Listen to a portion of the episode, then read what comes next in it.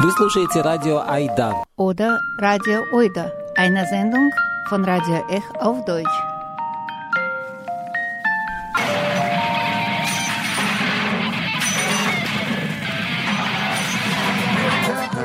Ech Oida auf Deutsch jeden dritten und vierten Donnerstag im Monat.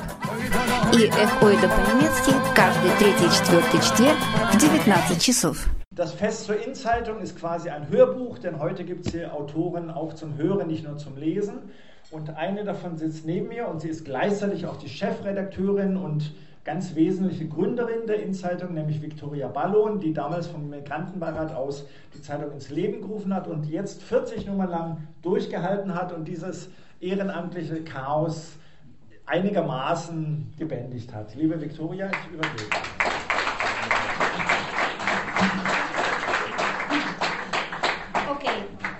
Das war jetzt äh, Alexander Sancha Rauschel, der heutige Abend moderiert.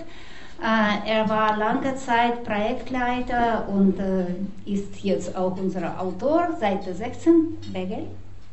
Und äh, er ist auch im Vorstand von der In-Zeitung. Und er ist jemand, der er viel Erfahrung hat, alles durcheinander zu bringen, weil jetzt muss ich von meiner Geschriebenen reden. Irgendwie ganz anders anfangen, trotzdem. Also, hallo, guten Abend und herzlich willkommen. Привет, hello, hola, merhaba, buonasera, здравейте, in alle Sprachen. Es ist erstaunlich, wie sehr sich die Inzeitung im Laufe der 13 Jahre verändert hat. Seitdem nicht ich allein, sondern auch Monika Auerhorn, Carmen war am Anfang so bei dieser Zukunft der Stadt, wo die Zeitung entstanden ist. Es nur ein paar Leute zu nennen, die dabei waren und viele sind dann später, ähm, ganz wenig später dazugekommen. Das war Barbara Piron, die heute extra eingereist ist. Sie ist hier im Saal. Und Alex. Okay, aber jetzt zurück zu meiner Rede. Also, es ist erstaunlich, wie die Zeitung sich geändert hat. Es sind immer mehr Inhalte, immer anspruchsvollere Themen, immer mehr Gleichgesinnte. Wir haben 222 Leute, Autorinnen und Autoren aus 45 Ländern, die bei uns bis jetzt geschrieben haben. Diese große Zahl liegt an unserem Konzept. Äh, für jede Ausgabe trifft sich das im Forum eine offene Runde, äh, zu der Freiburgerinnen aus aller Welt eingeladen werden und die besprechen ihre Themen ganz frei. Wir besprechen alle Themen ganz frei, bis klar wird, welche Themen diesmal angesprochen und welche Geschichten in die Zeitung kommen. Und äh, es finden sich immer Menschen, die sagen, diesmal schreibe ich auch. Und ähm, außerdem bietet die Zeitung Werkstatt den jungen Menschen mit Migrationsgeschichte die Möglichkeit, sich im Journalismus auszuprobieren. Und als erster liest heute jemand, der in so einer Medienwerkstatt, in Zeitung Medienakademie, wie manchmal das nennen, auch dabei war. Unsere erste Leser jetzt bald. Also mh, auch Qualität und Layout haben sich geändert und an dieser Stelle vielen Dank an unsere Grafiker und Fotograf, quasi Banane. Das könnt ihr hier sehen, die Resultate von seiner Arbeit. Und da, wo er sitzt gerade, äh, hinten ein sehr großer Mann mit Zupfen, äh, da, da, liegen auch die alten Ausgaben, was heißt alten, die alle Ausgaben von unserer Nummer, Zeitung, alte Nummer. Ihr könnt das anschauen und sehen die Vielfalt von Themen, äh, die da sind. Das waren zum Beispiel, um einige zu nennen, äh, gleich klar, Gleichberechtigung, Rassismus, Bildung, Distanz und Nähe, Flucht, Mut, Leichtigkeit und jetzt in Nummer 40 reden wir endlich über das Wetter. Okay. Eigentlich ist aber diese Nummer auch politisch, weil es geht um Klima äh, und um Klimakrise. Und ähm, allgemein ist in Zeitung politisch, weil äh, schon deshalb, weil wir Menschen mit Akzent ein Magazin für alle Freiburger kreieren. Und äh, ein Drittel der Freiburger Einwohner haben eine Migrationsgeschichte. Aber ihre Präsenz in Freiburger Medien, äh, Printmedien vor allem, liegt bei etwa 2%. Und das ist Durchschnitt wie in ganzen Deutschland. Und das müssen wir ändern, weil wenn Medien Abbild der Gesellschaft sein wollen, so geht es einfach nicht. Und deshalb unser Zweck ist auch, die Freiburger Leserschaft in die interkulturelle Gesellschaft zu integrieren. Und doch ist es immer noch die Zeitung, eine Zeitung, die man zu gemütlichem Frühstück lesen kann. Flirten auf Japanisch, welche Worte fällen in Deutsch, die ersten Eindrücke von Freiburg und die Kochrezepte. Ja, so kocht, so kocht man Sarma in Rumänien, Puff Puff in Kamerun und einer Weihnachtspudding in Südafrika. Meine Lieblingsrubriken sind Porträts, die Porträts, für die wir immer inspirierende Menschen finden. Da sind ein paar Gesichter, aber nur ein paar, 40 Nummer, 40 Personen. Und die in Orte, die sind offene Orte, die durch die Migration entstanden sind und die Freiburg die Atmosphäre einer kosmopolitischen Stadt verleihen. Sei es Tanzbrunnen, japanische Bibliothek oder eine Jurte auf dem Mundenhof. Mundenhof. Und dahinter stecken auch immer Persönlichkeit. Viele tolle Menschen, die Freiburg als Wohnort gewählt haben. So, und jetzt will ich nur die Gelegenheit nutzen, um euch, unsere Autorinnen und Autoren, unsere Leser und Leserinnen, unsere Kooperationspartner und unsere Unterstützer bedanken. Ohne euch wären wir nicht wo wir gekommen sind. Danke an die Stadt Freiburg für die Unterstützung und Finanzierung. Danke an die Orga der interkulturellen Wochen und Andreas Dilger für Unterstützung der Organisation dieses Festes.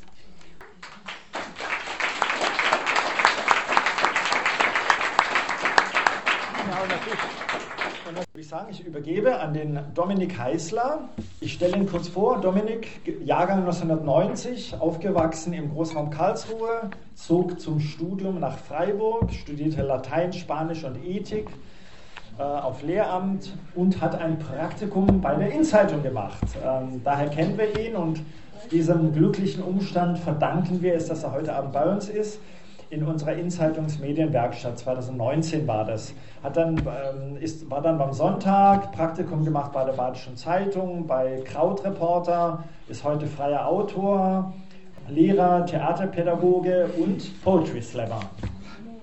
Bühne frei für Dominik.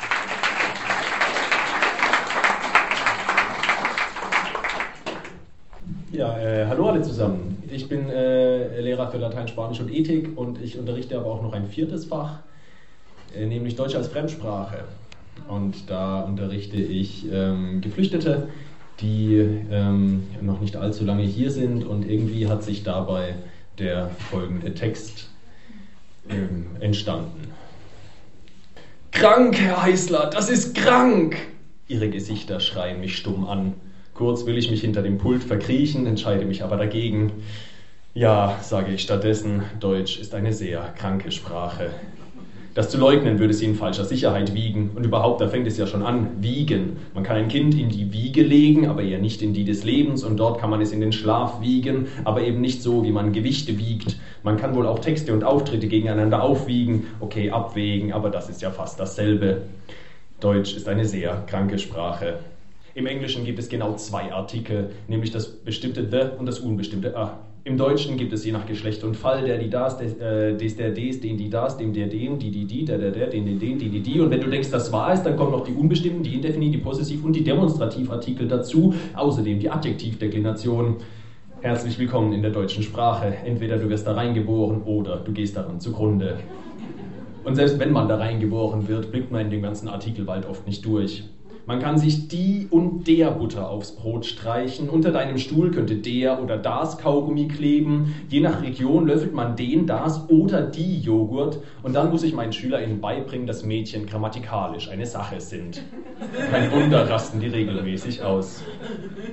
Bei jeder Präposition muss man sich außerdem mit einem anderen Artikel rumschlagen. Beim bei ist das ja noch ein ganz klarer Dativ, aber es gibt ja zum Unglück noch die Wechselpräpositionen in, an, auf, vor, neben, zwischen, hinter, über und unter. Je nachdem, ob ich mich hinter das Mikro setze oder ob ich hinter dem Mikro sitze.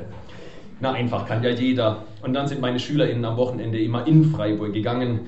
Nein, es heißt nach, sage ich Ihnen dann. Und warum, das kann ich euch auch nicht so richtig erklären. Städte halt, akzeptiert es einfach.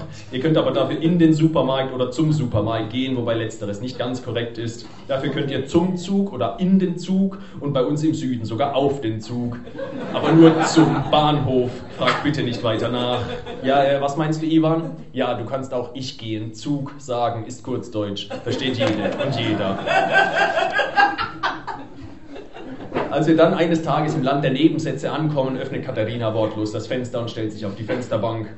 Herr Heißler, ich kann nicht mehr. Ich will zurück nach Hause, sagt sie, und ich will springen, bitte. Ich hole sie ins Leben zurück, indem ich schnell einen einfachen Nebensatz an die Tafel schreibe.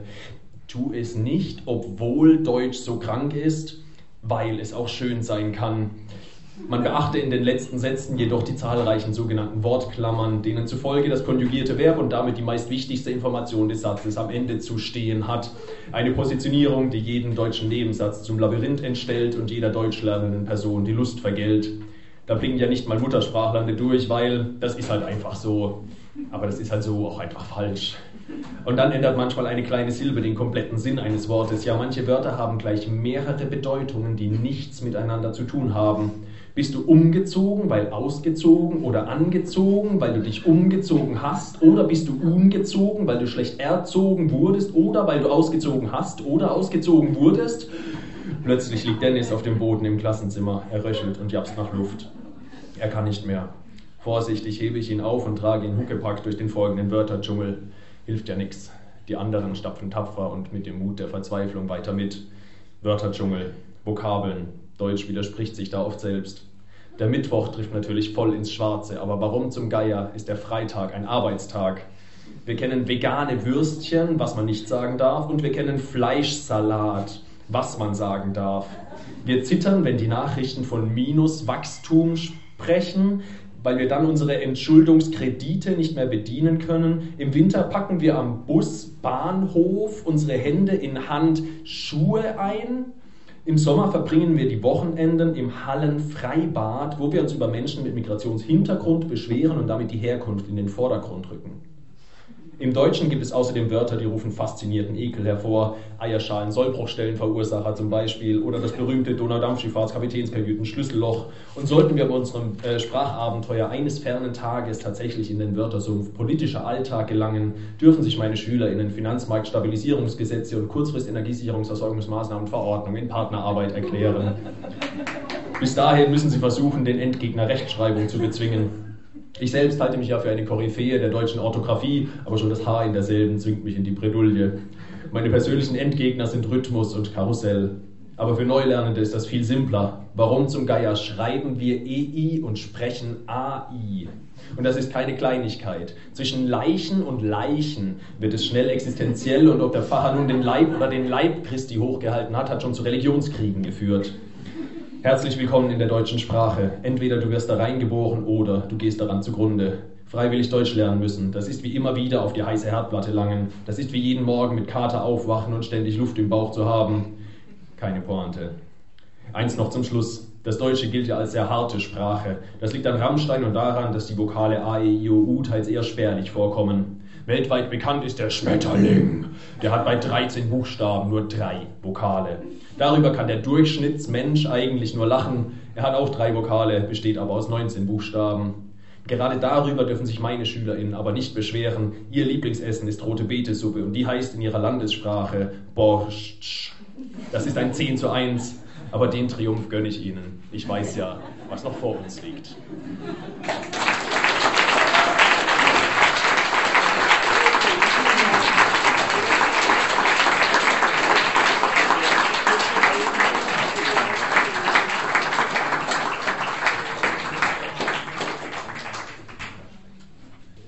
Ganz herzlichen Dank, Dominik Hessler. Merkt euch den Namen. Ähm, und äh, man kann ihn bestimmt immer mal wieder bei einem Slam-Wettkampf äh, hier in Freiburg und Umgebung sehen. So, also wie angekündigt, wir haben vier kurze Lesungen, vier Autoren und Autorinnen ähm, aus dem aktiven und aktuellen Redaktionsstamm der Innenzeitung werden Texte lesen, weitgehend auch Texte, die in der Innenzeitung schon erschienen sind, aber auch das eine oder andere Frische und Unerwartete wird dabei sein. Genau, wir fangen an. Der erste von den Vieren ist Timur Abramovic. Er ist Journalist, Autor, Übersetzer in Moskau geboren, lebt seit 1993 in Deutschland. Oh, Bundesjubiläum und lebt zwischen Freiburg, Wien und Portugal. Seit 2017 ist er Autor der In-Zeitung, also seit sechs Jahren, und hat verschiedene kurze kleine Texte mitgebracht. Herzlich willkommen, Timur. Jetzt kommt eine härtere Probe natürlich.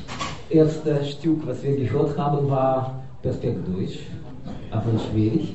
Jetzt kommt mit Akzent. Wir versuchen, was wir können, aber jetzt ist nicht so leicht, denke ich. Der erste Text ist, äh, heißt Brief an den noch nicht gewählten Oberbürgermeister. Das wurde geschrieben bei den letzten Bürgermeisterwahlen, wo noch nicht klar war, wer gewählt wird. Also wir erinnern noch, äh, welche Kandidaten da waren. Und äh, der Text ist in etwas älterer Sprache geschrieben, deswegen nicht gegendert. Das heißt, wir haben uns damals vor, damals eben ebenfalls kandidierende Monika Stein entschuldigt dafür. Sehr geehrter, noch nicht gewählter Herr Oberbürgermeister, wie finde ich die Wörter, um auch nur einigermaßen auszudrücken, wie sehr ich unsere schöne Stadt liebe. Zur zweiten Heimat ist mir diese Stadt geworden, mit ihren alten Mauern und Bächle, mit Hügeln und Weinbergen, die aus meinem Stadtteil Bordeaux so klar in der Ferne zu sehen sind. Und auch kleinere berührende Dinge, die ich in meinem ganzen Leben nie vergessen werde. Sehen Sie dieses kleine Rino-Denkmal gleich am Anfang der Vapo-Allee an. An so viel erinnert es, so tief berührte das Herz. Nicht weniger würde es auch für Sie bedeuten, wenn Sie an jedem schicksalsvollen Tag dabei gewesen wären, als Ihre Mitbürger hier einen freien, selbstbestimmten Stadtteil errichtet haben. Ach, sehr geehrter, noch nicht gewählter Herr Oberbürgermeister, wenn Sie unsere braven Rino-Einwohner gesehen hätten, bei Hacken und Sägen, Annageln und Bohren, als sie mit leuchtenden Augen aus dem ungeheuerlich unschönen Werbeschild des Green Business Zentrums einen bequemen kleinen Salon bauten. Nicht alleine um Wohnraum ging es hier, sondern um öffentlichen Raum, der auch in unserer schönen Stadt noch recht dünn ist, mit vielerlei Art Privatisierung bedroht und so vielen Einwohnern Freiburg nicht als ausreichend zugänglich. Und schauen wir in die weite Welt, sehr geehrter, noch nicht gewählter Herr Oberbürgermeister. In fernen Hongkong sind für 75 Tage und Nächte die Bürger in vielen Teilen ihrer Stadt zu Herren geworden. Bauten in der Stadtmitte freie Zonen, frei vom Kommerz, Geiz und Gier und sonstigem Unfug. Begegnungszentren und Bibliotheken sind entstanden, mitten auf den Highways. Bühnen und Aufstellungen zwischen den Office-Türmen, Platz der geistigen Kontemplation, Kommunikation und Freude. Sehen Sie genau hin, was die Okkupierer bauen, und Sie werden verstehen, was in dieser Stadt noch fehlt. Wo der öffentliche Raum erweitert, gepflegt, ja geschützt werden soll. Voller Schrecken höre ich von jenen, die diesen Raum weiter geschrumpft und in private Zeile zerschlagen sehen wollen.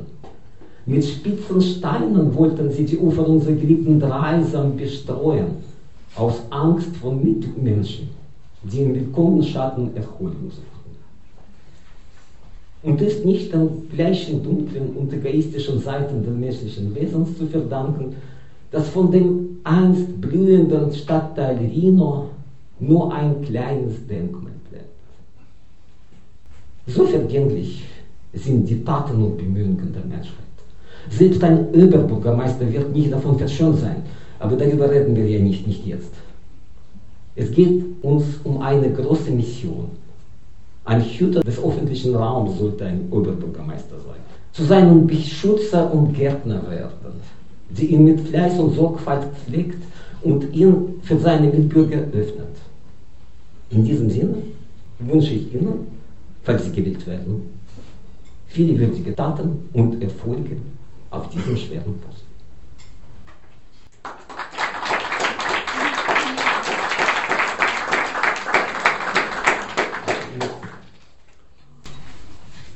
Wir dachten, es wäre ja klar, Demokratie lebt hier, Diktatur, Willkür und Unterdrückung bleiben dort. Man geht über die Grenzen, um in eine freie, bessere Welt einzutauchen. Und sich dabei natürlicherweise auch, dass die Landsleute dort, woher man ausgebrochen ist, sich aus irgend, auch irgendwann in solch einer freien Welt wiederfinden. Nämlich, wenn die Gefängnismauern endlich fallen und der Diktator von das Hager Tribunal geschickt wird. Wenn es nur so einfach wäre. In Wien demonstrierten türkischstämmige Bürger massenhaft nicht etwa gegen politische Repressionen der Türkei, sondern um den Ministerpräsidenten in Ankara zu unterstützen. Studenten aus China trauen sich nicht in europäischen Unis ohne Maske und Sonnenbrillen zu protestieren. Man weiß nie, wer zuschaut. Brasilianische Aktivisten sind fassungslos. Wie nur können Exil-Brasilianer für Bolsonaro stimmen? Der Ries trennt Familien, Kollegen und Geschäftspartner. Hier ebenso wie dort. Wer also denkt, dass es kinderleicht wäre, in Europa für europäische Werte einzustehen, irrt sich. Ja, hier schlägt die Polizei nicht zu, sondern leitet ganz nett den Straßenverkehr um. Ja, keiner wird hier nach solchen Auftritten verfolgt. Aber damit es auch so bleibt, ist es umso wichtiger, ein Zeichen zu setzen gegen schweigende oder antidemokratisch gesinnte Untertanen, seien es hier Geborene oder Dazugezogene, gegen den Import von ultrakonservativen Ideologien, gegen wirtschaftlich motivierte Kollaboration. Wenn profitorientierte Vermittler hierzulande mit dem Nord Stream schwimmen, mit Wollen heulen und mit Bären brüllen, zeigen sie nur allzu deutlich, dass so gekaufter Wohlstand nicht mit der wirklich erstrebenswerten Lebensqualität zu tun hat. Sonst deswegen lohnt es sich, sich dagegen zu stellen und auf die Straße zu gehen als freie Bürger Europas, für das Europa, von dem wir geträumt haben. So, das dieses zweite Stück, der Titel war Europa ist mein Recht zu protestieren. Und äh, der Slogan ist entstanden in Kiew auf Maidan 2014. Jetzt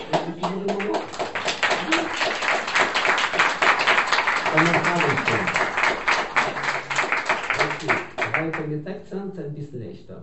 Immer elegant. Schick, blink, immer elegant und mit leeren Taschen. Betrinkst dich, gehst dann nach Hause, ach wie eine Sau. Dieses Grammophonlied aus dem Jahr 1896 wurde später in russischen Dörfern als Volkslied verbreitet und gesungen. Im Original klingt es nicht so vorwurfsvoll wie in deutschen Schnellübersetzung. Die Lust aufs Feiern ist hier deutlich spürbar. Wenn im zweiten Satz eine unkomplizierte, aber mitfühlende, naive Vorstellung des Feierns ausgedruckt wird, ist die erste Zeile interessanter. Da steht eindeutig deutsches immer neben dem eindeutig französischen elegant, ohne T ausgesprochen, wie eine Art großkulturelle Haiku. Diese Vorstellung von Eleganz hat etwas Dekadentes und gleichzeitig Rebellisches in sich. Eleganz und leere Taschen passen gut zusammen.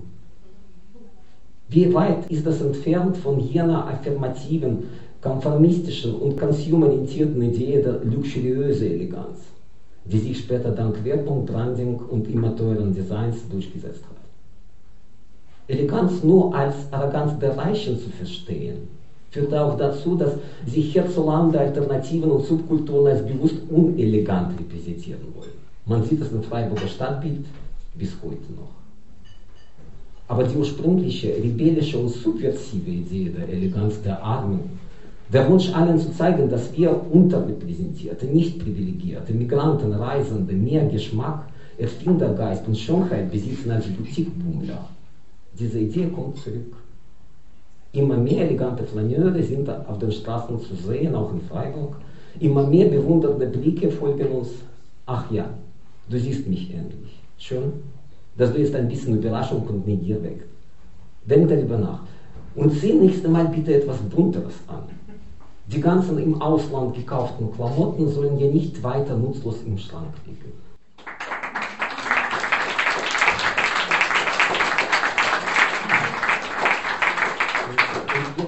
Stück. Wenn man mich ab und zu fragt, warum ich meine Artikel auf Deutsch unter einem Pseudonym publiziere, fehlt mir eine kurze Erklärung dazu. Es kommt mir so vor, als es sich doch um einen echten Namen handelt.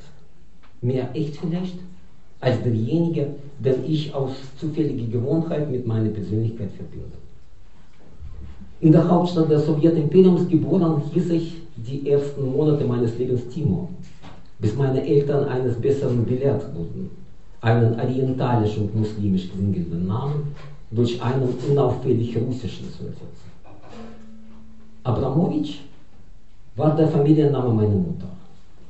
Erst mit 24 hat sie bei der Heirat den belarussischen Familiennamen meines Vaters angenommen.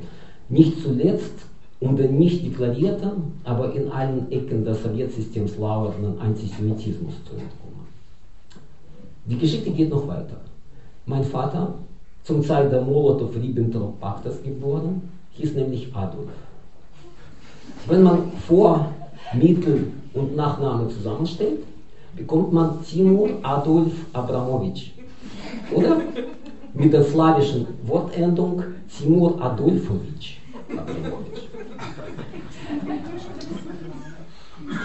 Der Molotow-Ribbentrop-Pakt dem mein Vater seinen Namen verdankt, war keine historische Aberration oder Täuschungsmanöver, wie es manch ein Sympathisant Russlands gerne behaupten wollte. Als die offizielle Sowjetzeitung Pravda Hitlers Reden in Russisch übersetzt publizierte, als sibirisches Erdöl nach Deutschland floss und die Aufteilung von Polen in vollem Gang war, wurde die Bereitschaft Sowjetrusslands mit dem Nazi-Regime zu kooperieren offensichtlich. Beide Diktaturen hatten ja viel gemeinsam. Noch am 21. Juni 1941 unterschrieb der Chef der NKWD, so hieß damals Sicherheitsdienst, der später zu KGB, FSB wurde, Lavrenti Beria einen Befehl. Ein Unglücklicher dazu behaupten wagte, dass die Sowjetunion bald von Nazi-Deutschland überfallen würde, zum Straflager Staub zu trampeln. Wir wissen, in welche Richtung die Geschichte weitergeht. Als es zu Zeiten der Konferenz von Jalta klar wurde, dass die Befreiung Europas vom Faschismus gleichzeitig ein neuer Eroberungszug des Sowjetimperiums sein würde, hieß mein Vater schon lange nicht mehr Adolf. Auch als Erwachsener fühlte er keine besonderen Sympathien für Deutschland. Was machst du da? Komm heim, du wirst hier alles haben, sagte er mir mal am Telefon im Jahr 2000. Das war gerade, nachdem ich mit Erschrecken den geheuchelt bescheidenen Gemurmel der frisch eingesetzten russischen Präsidenten in den Nachrichten zugehört habe. Mein Vater hat die gleichen, aber bestimmt viel längeren Berichte verfolgt. Als er in seiner winzigen Rentnerwohnung in Moskau saß, der ehemalige kleine Adolf, auf Russisch kumpelhaft Adik, mit seinem Hund und zwei immer eingeschalteten Fernsehgeräten. Welche Reichtümer Russlands wurden ihm da eingeredet? Welche Gebiete und Schätze, wann okkupierte, von wem gestohlene? Ich habe nicht das Herz gehabt, genau nachzufragen. Mir kommt es inspirierend vor, mich mit Familiengeschichten auseinanderzusetzen und dabei doch meinen eigenen Namen selbst zu wählen. Ich erinnere mich daran, dass in den 20er Jahren des 20. Jahrhunderts die erwachsenen Einwohner von Moskau und Leningrad massenhaft ausländische Namen annahmen. Man dürfte den neuen Namen frei wählen. So könnte zum Beispiel Ivan Mitrofanov zu Robert Schramm werden. Sehr populär waren deutsche Namen. Ernst, Alfred, Emma, Rudolf. War es ein Versuch, sich endlich europäisch zu fühlen? Und heute? Wie helfen uns unsere Namen aus der nie abgeschlossenen Vergangenheit nach vorne zu blicken? Die Antwort ist immer noch offen. Vielen Dank.